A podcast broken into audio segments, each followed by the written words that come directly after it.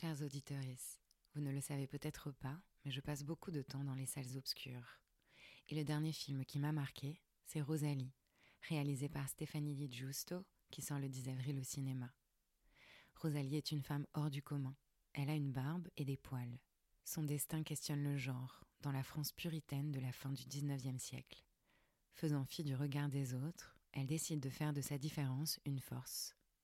Si ce film m'a plu, c'est qu'il montre l'émancipation d'une femme grâce à son corps. Elle s'offre la liberté d'être elle-même, elle transgresse. Et vous savez à quel point nous avons besoin de ces récits pour peupler nos imaginaires. Ce film, c'est aussi l'histoire d'un amour entre Rosalie, interprétée par l'exceptionnelle Nadia Tereskevich, et Abel, incarné par le génial Benoît Magimel. Un amour tortueux qui s'écrit à deux, qui montre la naissance du désir et comment il se construit. Vous pouvez retrouver le film dès le 10 avril dans toutes les salles obscures pour découvrir le destin hors du commun de Rosalie. Et d'ici là, je vous ai préparé une interview exclusive de la réalisatrice que j'ai eu le plaisir de rencontrer. Alors courez vite voir le film Rosalie à partir du 10 avril, exclusivement au cinéma. Ce premier cycle sur les seins a été rendu possible grâce au soutien du groupe Chantel. Chantel, c'est un groupe de lingerie familiale qui a su relever le défi de se réinventer, de capter l'air du temps et de créer des sous-vêtements pour toutes les femmes, de tous âges et de tout corps. C'est surtout une équipe sincèrement mobilisée par l'idée de donner la parole aux femmes, de faire bouger les lignes sur la représentation de leur corps et de célébrer leur puissance et leur diversité. Alors quand ils nous ont proposé d'être notre partenaire sur ce cycle, on a tout de suite dit oui parce qu'on croit que c'est en rassemblant les forces en présence qu'on va plus loin. Merci à eux.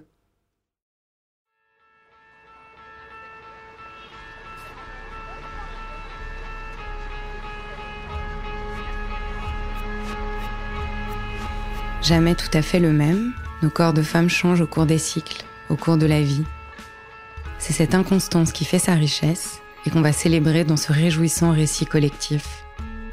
De ces fragments de vie, émerge la singularité de chaque point de vue et on l'espère, quelque chose d'universel dans les histoires qu'il raconte.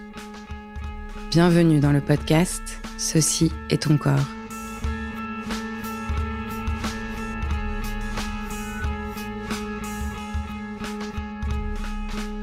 On continue notre cycle autour des seins et aujourd'hui, c'est une femme de 30 ans qui a souhaité rester anonyme qui nous parle de sa relation avec eux.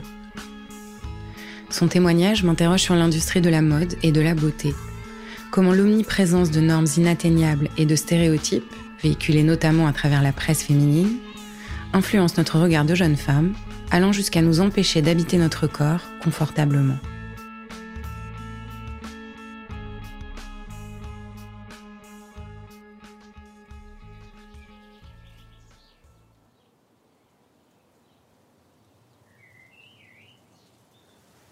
Euh, donc moi j'ai 30 ans et euh, aujourd'hui euh, je pourrais pas dire que j'accepte complètement ma poitrine, du moins que je me sens bien avec mes seins et que c'est pas une partie du corps qui me dérange.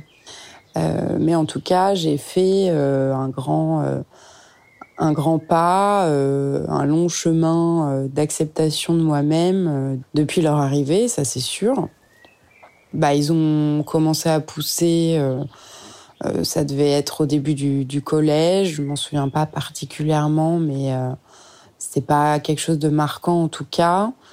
Euh, bon, je pense comme quasiment toutes les toutes les filles, euh, on se souvient de de l'achat de notre première premier soutien-gorge, voilà, du fait de de devoir porter ça maintenant. Euh, mais ça, ça m'a pas, euh, c'est pas quelque chose qui m'a déplu ou, ou qui m'a particulièrement dérangé euh, dès le début. au contraire, voilà, je me sentais femme et puis et puis un peu comme comme les autres finalement. c'est plutôt après que c'est que c'est venu que j'ai commencé bah, à être complexée parce que bah, mes seins ont commencé vraiment à pousser, donc à à devenir plus gros et à prendre une forme, euh, une forme qui me, qui me déplaisait beaucoup, qui me déplaît encore aujourd'hui. Euh, bah, C'est-à-dire que mes seins sont quand même assez, euh, creux, ils sont, ils sont assez tombants. Donc voilà, c'est pas les les seins, du moins l'image que je me faisais des seins, des jolis seins quand j'étais jeune, des petits seins en forme de de, de pommes. Euh, très rond et euh, voilà une jolie poitrine comme on peut voir euh, partout dans les magazines, sur les mannequins, dans les films, dans les pubs. donc ça a commencé à me questionner beaucoup parce que moi j'avais pas ces seins là, j'avais pas cette jolie poitrine là. Et donc je pense qu'à ce moment-là j'ai commencé à vraiment bah, regarder mon corps qui était en train de changer, J'étais quand même assez jeune, je devais avoir 13-14 ans, euh, euh, et je me suis sentie très vite complexée. Euh, je me souviens notamment d'une petite anecdote qui m'a particulièrement marquée. C'était au collège, et c'était un garçon qui m'a demandé un jour, mais de manière très spontanée, bah et toi alors, pourquoi comment ça se fait que euh, tes seins ils tombent déjà? Et c'est vrai que j'avais euh, j'avais 14 14 ans peut-être à ce moment-là. Euh, ça m'a ça m'a blessée. Je me souviens pas bien de ce que j'ai pu lui répondre. Je pense que j'étais très gênée. Et je me suis dit surtout, bah ouais, mes seins tombent, ça se voit. Et comment ça se fait qu'à mon âge, mes seins tombent alors que euh, c'est vrai que bah, nous, en tant que femmes, on est préparés à ce que nos, seins tombent, mais pas, euh, pas euh, à cet âge-là. On sait qu'ils vont tomber bah, tout au long de la vie. On est préparé psychologiquement à ça. Mais les seins qui tombent, c'est l'image d'une femme qui a vécu, d'une femme qui a des enfants, ou pas d'ailleurs, mais certainement pas d'une fille euh, qui avait mon âge euh, à ce moment-là. Donc, euh, donc j'étais vraiment, je pense que je me sentais différente, pas comme les autres, presque difforme. Un gros complexe qui, qui est arrivé à ce moment-là. Ce qu'elle dit ici m'a frappée, parce que c'est exactement ce que j'ai ressenti adolescente, la honte de mon corps, l'inadéquation de celui-ci avec ce qu'on attendait de moi, et peut-être même une posture d'objet et non de sujet. Les femmes sont le centre de tous les fantasmes, et à ce titre, leur corps est encore trop souvent vu comme un objet qu'on détaille, qu'on critique, qu'on rejette ou qu'on admire. Dans son essai Beauté fatale, les nouveaux visages d'une aliénation féminine, Mona Cholet explique comment le corps féminin est considéré comme un objet public. À ce titre, il est soumis au jugement esthétique, à la convoitise et offert au bistouri inspiré du chirurgien. La suite du témoignage aborde justement ces questionnements face à la chirurgie. On l'écoute.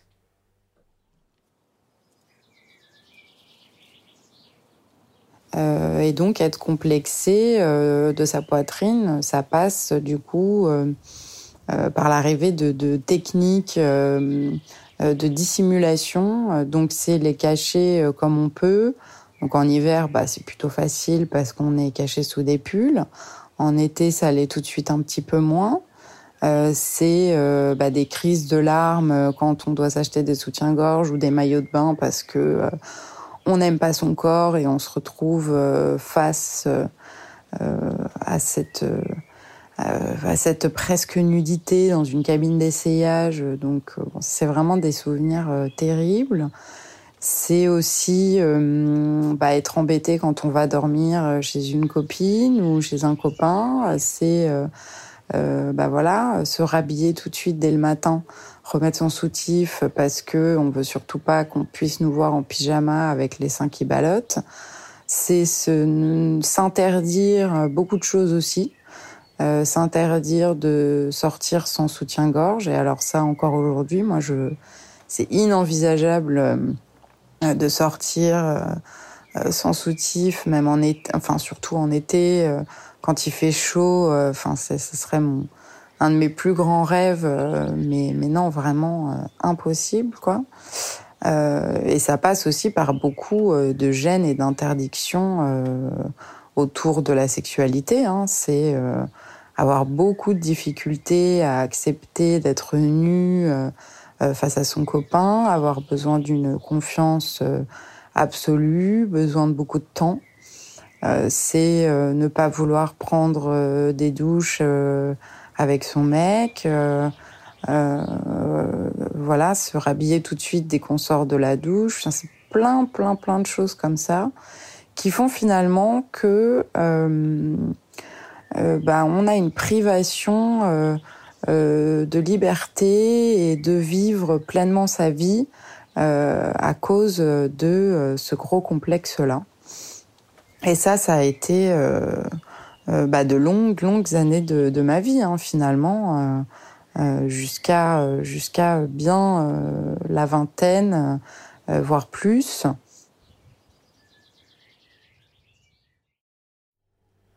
Ce témoignage montre bien l'impact direct que peuvent avoir les normes et injonctions corporelles sur la société. Cette démarche de réappropriation du corps, elle me semble donc indissociable d'une réflexion sur l'éducation sexuelle. C'est ce que défend la gynécologue obstétricienne Laura Berlingo dans son manifeste Une sexualité à soi. Elle rappelle notamment que pour de nombreuses personnes, la sexualité est considérée comme appartenant à la sphère de l'intime. Mais c'est oublier que la sexualité, elle fait partie de la société. Elle est régie par des normes culturelles et sociales qui sont héritées de la société patriarcale. La contraception, la grossesse, le postpartum et les rapports sexuels sont encore trop souvent ramenés à l'individualité, alors que tous les choix et non-choix de notre sexualité sont issus d'un contexte plus global. Et si la sexualité devenait un espace de liberté, d'égalité et d'épanouissement, c'est toute la société qui en serait transformée.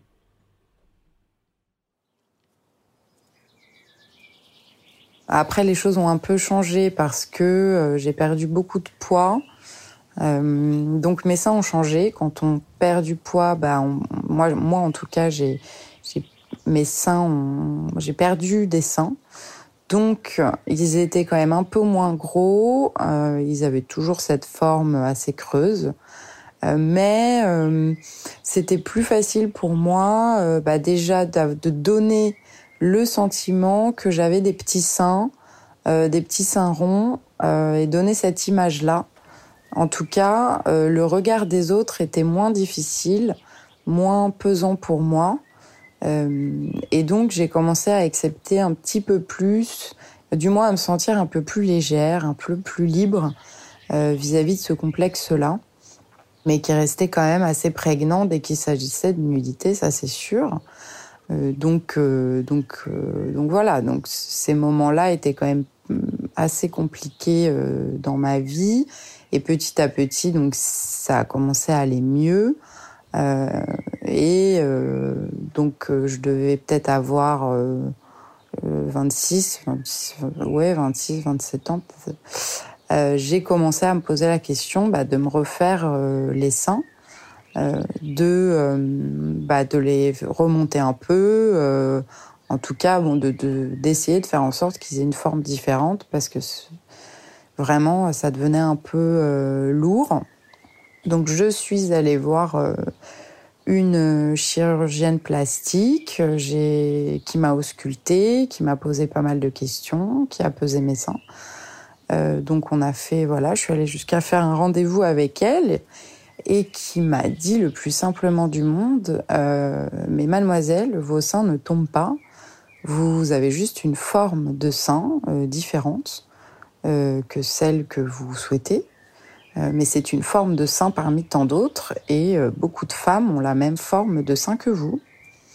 Euh, et je pense que ça a été un des premiers déclics parce que finalement, je crois qu'à ce moment-là, je me suis rendu compte bah, que j'étais pas la seule, enfin que mes seins n'avaient pas un problème, mais c'est juste euh, le regard que moi je portais sur ces seins qui me dérangeait, mais euh, en soi, euh, mes seins bah, étaient finalement normaux, quoi. Donc à ce moment-là, j'ai quand même eu un certain déclic. J'ai décidé de ne pas me faire opérer. Et c'est aussi à peu près à ce moment-là que j'ai rencontré mon homme qui fait toujours partie de, ma vie et qui m'aide beaucoup, qui m'a beaucoup aidé à accepter cette poitrine parce que il m'a laissé le temps il a compris, euh, voilà, au début que j'étais pas à l'aise avec ça. Euh, j'ai longtemps gardé mon soutien-gorge pendant euh, nos rapports. voilà, pour lui, c'était pas grave et il m'a juste laissé le temps, tout doucement, de me mettre à nu. Et, voilà, je, sais maintenant que je le vois dans son regard qu'il trouve mes seins beaux, qu'il les aime. Et, euh, je pense qu'à travers lui, euh, ma relation avec mes seins change. J'apprends à les aimer. Euh, et grâce à lui, euh, j'ai fait encore euh, un grand, très grand pas.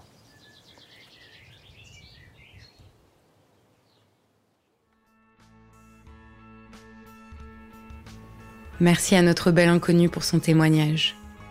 Il me conforte dans l'idée qu'il est indispensable de rendre visible la diversité des corps, mais aussi de prendre son temps, de respecter son rythme et d'apprendre à faire le tri entre le regard qui nous porte et celui qui nous fait du mal. Si ça vous a touché, ému et donné de la force comme c'était le cas pour nous, n'hésitez pas à partager ce podcast. Faites-le résonner. On espère que ça vous donnera envie de vous interroger à votre tour et que vous irez même jusqu'à nous envoyer votre histoire et celle des femmes qui vous entourent. Pour cela, vous pouvez m'écrire à aurélie.ceci-est-ton-corps.com. En attendant, on vous conseille les deux essais cités précédemment. Beauté fatale, les nouveaux visages d'une aliénation féminine de Mona Cholet, sorti en 2015 aux éditions La Découverte, et Une sexualité à soi de Laura Berlingo, sorti en 2021 aux éditions Les Arènes. J'emprunte à Mona Cholet le mot de la fin. Non, décidément, il n'y a pas de mal à vouloir être belle, mais il serait peut-être temps de reconnaître qu'il n'y a aucun mal non plus à vouloir être. À très vite.